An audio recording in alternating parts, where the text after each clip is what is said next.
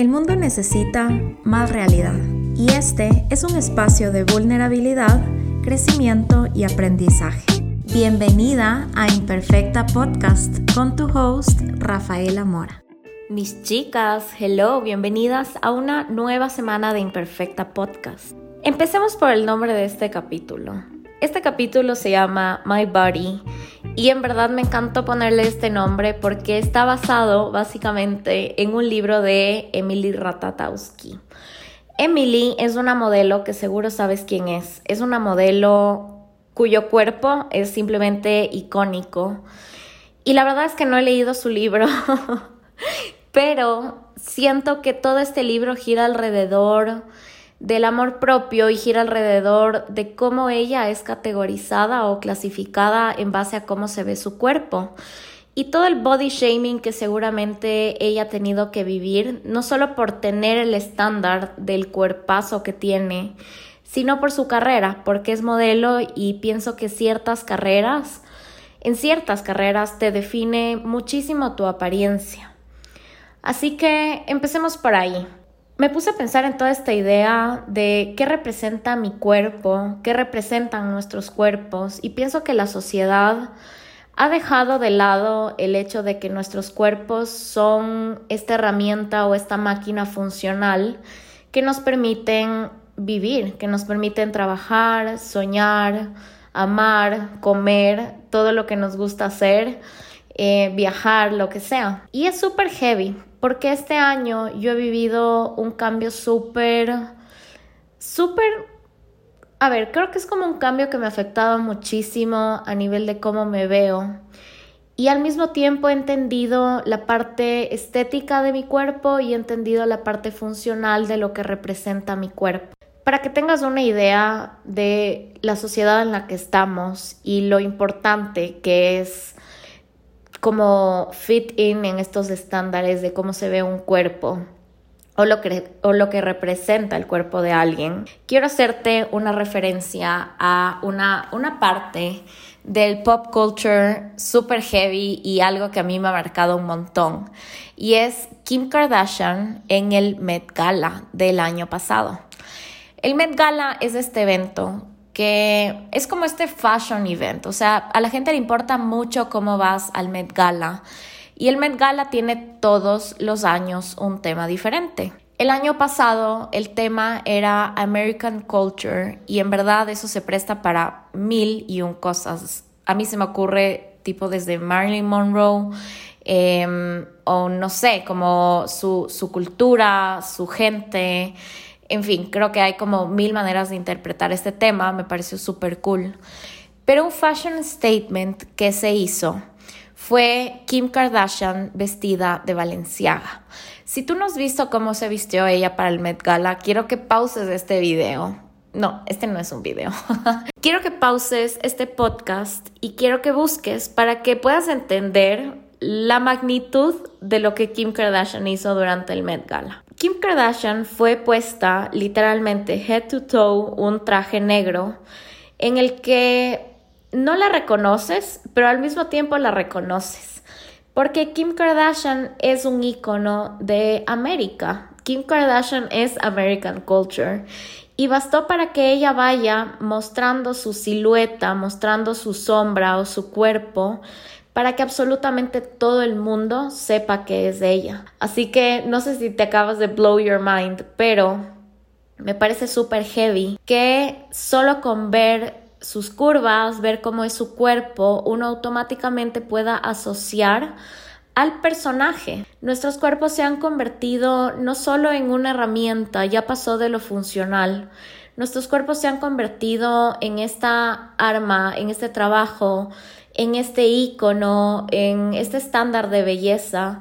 Y siento que cada vez hay más presión con respecto a cómo se ven nuestros cuerpos. Regresando a lo que te dije al inicio, yo este año entendí ambas partes. Entendí la parte mecánica y la parte funcional de mi cuerpo. Tuve una fractura en el pie y me tocó estar prácticamente acostada, yo creo que los primeros por lo menos dos meses del año. Y por estar acostada y por no tener como esta actividad normal de, de mi día a día, me empecé a engordar un montón y no solo me empecé a engordar, solo que empecé a ver cómo mi cuerpo cambió en el sentido de que mis músculos dejaron de ser fuertes, de que empecé a tener celulitis, sobre todo en la pierna que no estaba utilizando. Y todo esto se empezó a convertir no solo en la parte funcional, sino en la parte estética. Siento que a nivel de ambas, ambas partes me, me he sentido insegura y he vivido cambios, porque si bien entiendo que tuve una lesión, que siento que el universo me dijo para por un tiempo, descansa, priorízate, evalúa qué puedes hacer para sentirte mejor o cómo puedes recibir más amor o cómo puedes invertir más tiempo en ti y en tu bienestar. Siento que fue una época que causó que mi cuerpo cambie y independientemente de lo que yo comía o no, simplemente mi cuerpo y mi, mi metabolismo son así. Yo la verdad tengo que hacer mucho esfuerzo y mucho sacrificio para verme como quiero, pero al mismo tiempo sé que no estoy dispuesta a tener ciertos sacrificios para tener un cuerpo como el de Emily, por ejemplo. Pienso que cuando se trata de nuestros cuerpos, hay cosas que estamos dispuestas a hacer y hay cosas que no estamos dispuestas a hacer. No sé si te has puesto a pensar, pero si yo te digo, tienes que cenar de aquí hasta la eternidad, literalmente, caldito de pollo todos los días para tener el cuerpo que tú quisieras y no comer carbohidratos, cuéntame si es un sacrificio que tú estás dispuesta a hacer, porque creo que en realidad todo es válido siempre y cuando lo hagas desde el bienestar. Creo que todo en exceso siempre termina siendo malo, pero si está en base, si esta decisión la tomas en base al amor, siento que es una decisión súper acertada. Yo en este punto de mi vida me puse a pensar como estoy dispuesta a cenar caldito de pollo todos los días y no volver a comerme un carbohidrato por tener el cuerpo que yo quisiera. Y la respuesta en verdad fue no. O sea, en verdad solo dije como no, la verdad no. Yo siento que ha sido muy difícil la relación con mi cuerpo y he pasado por muchas, muchas etapas de la relación con mi cuerpo. Yo cuando estaba en el colegio era bastante gordita. En verdad era una época en la que yo me sentía súper insegura.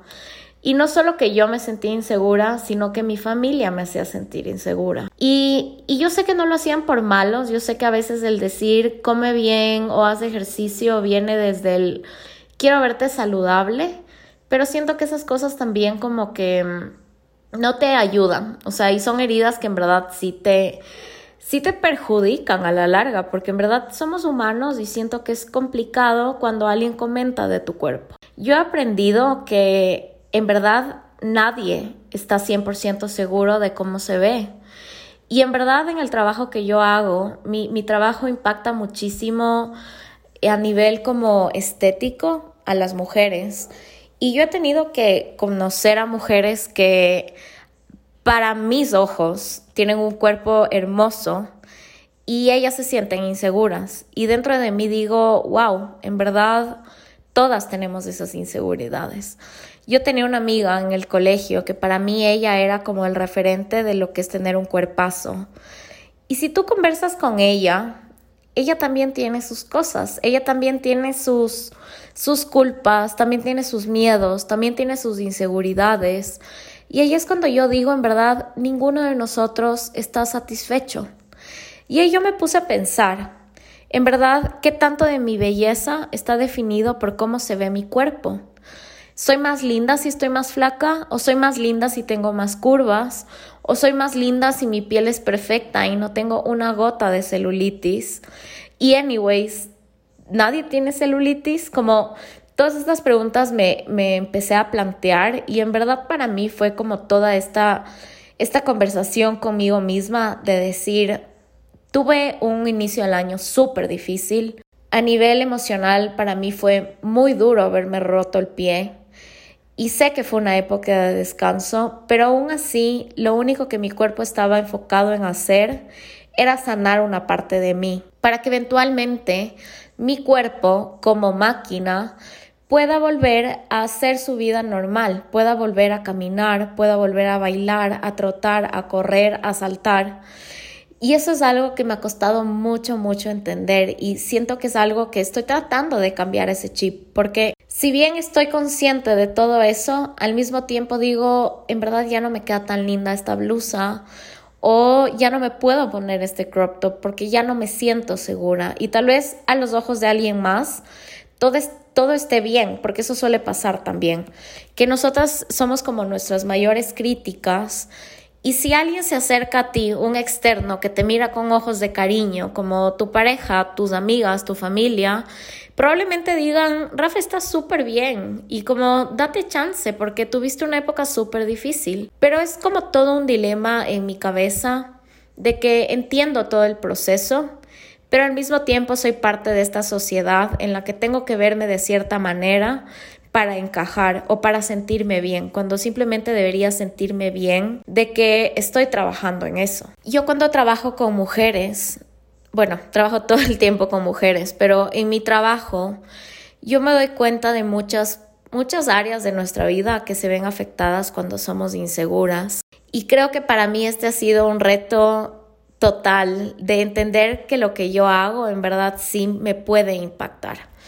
Para empezar, tengo dos, dos lados de, de, esta conversación. Para empezar, cuando estaba en época de descanso, yo quería pasar en pijama, quería pasar en calentador. Y una parte de mí, mi parte como Rafa asesora de, de imagen, me decía, no puedes vivir así, porque en verdad sí me estaba deprimiendo un montón el hecho de no alistarme en la mañana, no ponerme una gotita de, de lipstick, como no cepillarme el pelo, no sé.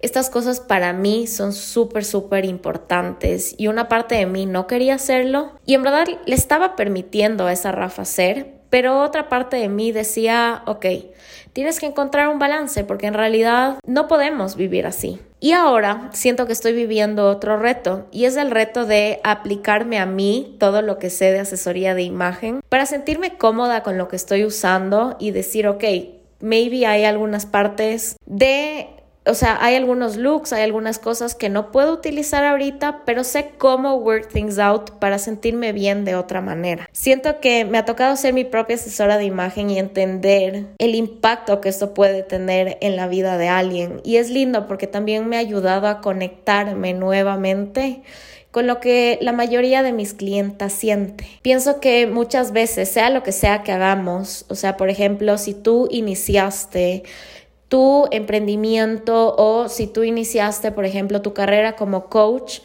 porque en algún punto de tu vida te sentías eh, como perdida y no sabías qué, qué hacer, a qué trabajo ir. Poco a poco siento que te vas olvidando de esa parte de ti, de ese lado de ti. Yo siento que me estaba desconectando muchísimo de eso. Siento que esta ha sido una oportunidad para conectar con mis inseguridades también y entender que simplemente hay cosas que tengo que irlas superando.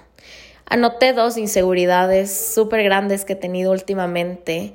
Y la primera es, yo sentía, me sentía mucho más segura de cómo me veía antes que sentía que estaba lista para irme a la playa en cualquier momento. Y sé que todas debemos sentirnos seguras todo el tiempo de ir a la playa porque es el lugar más delicioso y más relajante del mundo, pero al mismo tiempo es el lugar más estresante del mundo porque es el lugar en el que más expones tu cuerpo. Y por ejemplo, mis amigas me dijeron, vamos a la piscina y lo primero que dije fue, ¿y mi celulitis? Como que, ¿qué voy a hacer con eso? O tengo que no comer como dos días para sentirme un poco más segura. Y ya empecé con todas esas conductas cero healthy con respecto a mi cuerpo. Otro ejemplo ha sido con respecto a mi sexualidad y mi desnudez con mi esposo. Es súper raro, pero en verdad el Bernie todo este tiempo es como que no, estás hermosa, como que nada ha cambiado en ti. Obviamente súper cute el Bernie, pero yo sé que algo ha cambiado en mí y eso a mí también me afecta a nivel de que a veces me da vergüenza, tipo sales de la ducha, estás como en ropa interior y es como que estoy muy muy self-conscious de que me está viendo. Y obviamente a nivel sexual ni se diga, como que esas cosas siento que también te cambian y te perjudican de cierta manera. Obviamente estoy en este proceso de entender que hay dolor, que hay inseguridades, pero también estoy en un momento en el que digo, ok, si no puedo hacer algo como trotar, que antes trotaba un montón, ¿Qué sí está en mis manos hacer? Puedo hacer bici, por ejemplo. No he ido, no he ido a hacer bici, no, no te voy a mentir. La verdad es que estaba en este dilema de que me cuesta también recuperar esa rutina de levantarme a hacer ejercicio, pero bueno, estoy tomando lo suave, estoy haciendo pilates, estoy muy consciente de mi alimentación y estoy consciente de que sí, hay dolor, hay muchas inseguridades, pero ¿qué voy a hacer para sentirme bien? Porque siento que eso he aprendido.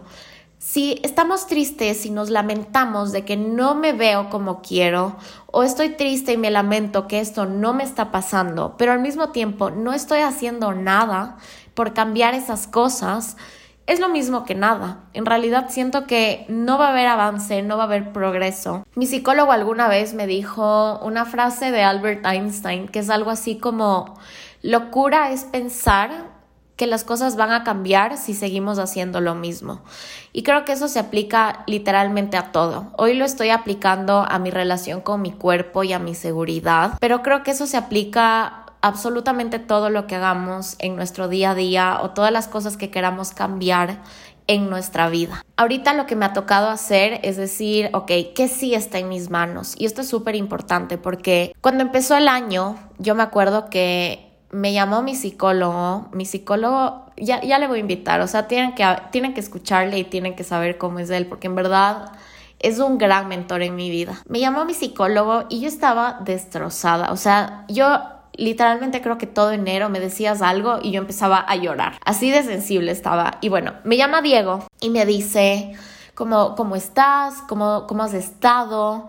Y una pregunta que él siempre me hace, y no sé si ya escuchaste el episodio de Lecciones de un pie roto, pero este, ese episodio tiene mucho que ver con lo que voy a decir, fue ¿por qué te pasó eso?